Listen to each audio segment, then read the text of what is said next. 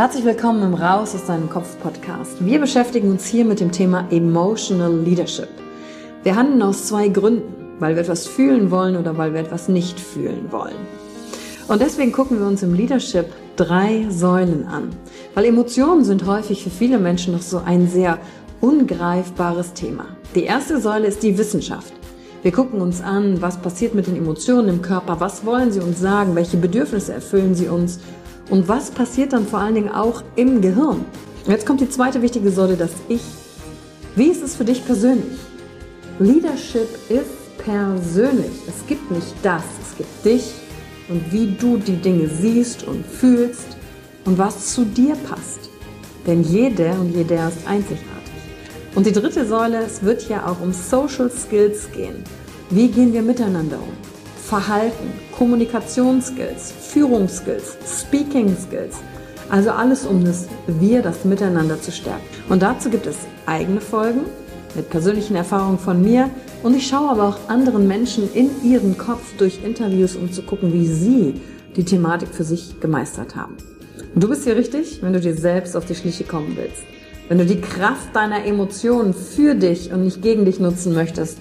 Und wenn du vielleicht so ein Gefühl hast von, da gibt's noch mehr für dich in dieser Welt. Egal, ob du Führungskraft bist oder nicht. Denn am Ende führen wir immer, unabhängig vom Titel. Emotional Leadership. Discover Emotions, the key to your energy. Möchte ich mit dir darüber reden, warum sich in dich selbst zu investieren richtig krass lohnt. Vielleicht hast du einige der vorherigen Folgen gehört. Da geht es darum, ähm, dass alles im Kopf beginnt. Da kannst du die Folge auch nochmal raussuchen. Die müsste vier, fünf Folgen vorher gelaufen sein. Alles beginnt im Kopf heißt die Folge. Und wenn alles im Kopf beginnt, dann ist ja die Frage, womit füttere ich denn eigentlich meinen Kopf? Was lasse ich in meinem Geist? Und interessanterweise sind wir im deutschsprachigen Raum hauptsächlich gewohnt, dass Bildung for free ist. Ich meine, das ist ja auch äh, eine schöne Errungenschaft. Ja, früher war Bildung nur für die Elite da. Wenn wir weit zurück in die Zeit gehen. Aber auf der anderen Seite, die Kehrseite der Medaille ist, was for free ist, hat manchmal keinen Wert und was gratis bekommbar ist, kann natürlich auch ähm, gesteuert werden, kann Bereiche nicht abdecken. Ich frage mich zum Beispiel, warum wird mir eigentlich nicht beigebracht in der Schule, etwas über Gesundheit, gesunde Ernährung, wie ich präventiv äh, mit Stress umgehen kann, all das, was eigentlich das Leben später uns schwer macht, uns krank macht und zack sind wir im Krankensystem. Warum lernen wir zum Beispiel nicht äh, bei Bildungsinstituten Umgang miteinander? Ähm, warum lernen wir nicht den Umgang mit Geld? Warum wird in einigen Schulklassen äh, geteilt, wie man Hartz-IV-Antrag ausfüllt, aber nicht, wie man einen Businessplan erstellt? Vielleicht kommen diese Teile hinterher in der Universität dran, aber warum wird darauf nicht schon früh Wert gelegt? Und das sind Fragen, die ich mir stelle und mich dann wundere, warum Menschen dann nicht auf die Idee kommen zu sagen, ah, okay, krass, dann sind das doch eigentlich die Bereiche, die mir zu einem glücklichen, zufriedenen, gesunden und auch wohlhabenden Leben führen können, da muss ich mich da wohl, glaube ich, selber drin bilden. Und genau das ist die Diskrepanz. Einige haben das verstanden und investieren in sich und suchen Kurse. Und natürlich muss man dann auch wissen, okay, bei wem mache ich dann Kurse, wo bilde ich mich weiter, wo investiere ich mein Geld. Aber deutschsprachige Haltung ist eher, ich muss alles umsonst bekommen. Bildung ist doch for free. Warum soll ich für Weiterbildung bezahlen? In Amerika ist es übrigens ganz interessant. Auszubildende müssen da für ihre Ausbildung Geld mitbringen. Also wenn ich zur Krankenschwester ausgebildet werden möchte, muss ich dafür bezahlen. Da bekomme ich kein Auszubildendengehalt. Und wir können jetzt über das Für und Wider sprechen, aber dort ist das Mindset dann, okay, ich, ich möchte Bildung haben, also investiere ich in mich, weil Wissen ist das Einzige, was dir nicht genommen werden kann. Erfahrung ist das, was dir nicht genommen werden kann. Alle Gegenstände, alles Materielle der Welt kann dir genommen werden, aber Wissen und Erfahrung nicht. Und ich habe vorgestern äh, eine wunderbare Dokumentation gesehen. Der atmende Gott. Da ging es um die Entstehung äh, des Yoga und Dokumentation ab den 90er, 1920er Jahren von Krishnamaya. Und ähm, da ist einer der Sätze gefallen, die er seinen Kindern beigebracht hat. Und der war, Wissen kann geteilt werden und wird dadurch mehr. Und es kann dir aber nicht genommen werden. Und das fand ich wirklich wunderbar. Und deswegen mag ich einfach in dieser Folge nur darauf hinweisen und dich vielleicht anregen, dich zu fragen, hey, in welchen Bereichen würdest du dich eigentlich gerne weiterbilden? Und natürlich, es gibt super gratis Content ja auch im Internet. Alles ist runterladbar. Meine Podcast-Folgen sind for free.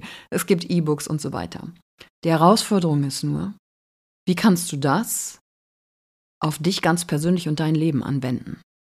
Informationsmangel an sich haben wir nicht. Es gibt nur zwei Herausforderungen. Erstens, welchen Informationen können wir trauen? Welche sind wahr? Aber auch zweitens, wie wendest du konkret die Informationen denn für dich an? Ginge es nur um Informationen, würden Menschen nicht mehr auf Konzerte gehen. Dann würden sie einfach bei Spotify sich alle Lieder runterladen, wenn es um das Lied ginge. Aber worum geht's? Es geht doch um das Erlebnis und das Miteinander und wie ist es konkret für dich? Und das ist, hat auch mit Bildung zu tun. Und hier spreche ich aus Erfahrung.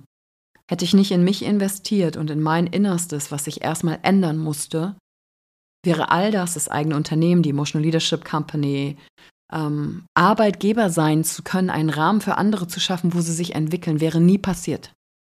Weil ich nicht aus einem Unternehmerhaushalt komme, ich habe das nicht gelernt, nicht mit Geld umzugehen, nicht mit mir umzugehen.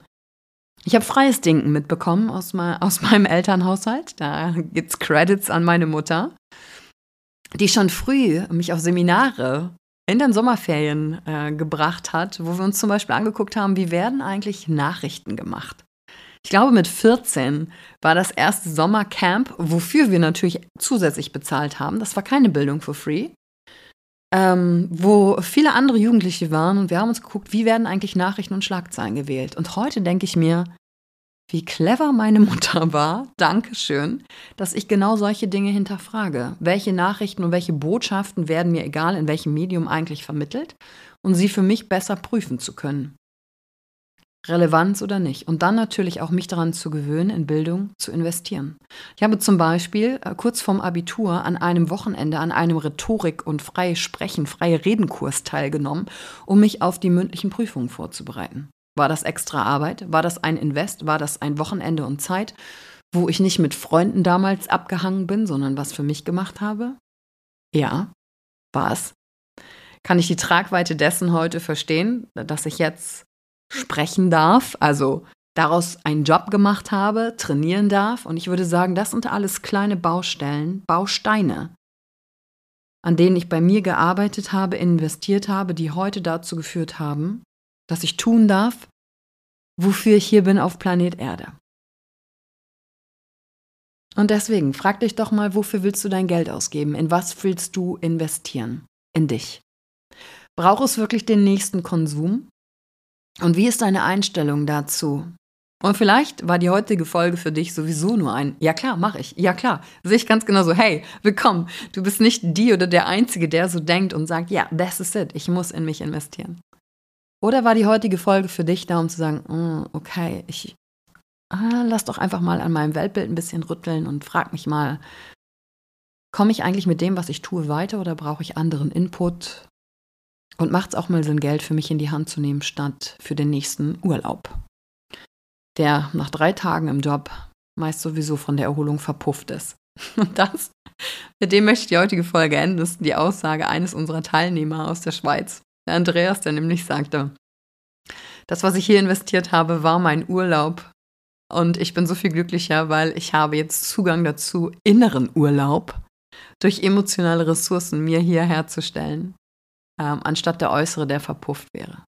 Finde einfach deine Balance. Und das ist meine Einladung an dich. Investier in dich. Das lohnt sich und das kann dir keiner mehr nehmen. Danke dir fürs Reinhören heute und ich wünsche dir einen wundervollen Tag. Tu dir einfach heute noch was Gutes. Danke, dass du dir heute die Zeit genommen hast, reinzuhören. Die Folge hat dir gefallen? Dann lass mir doch eine Bewertung da.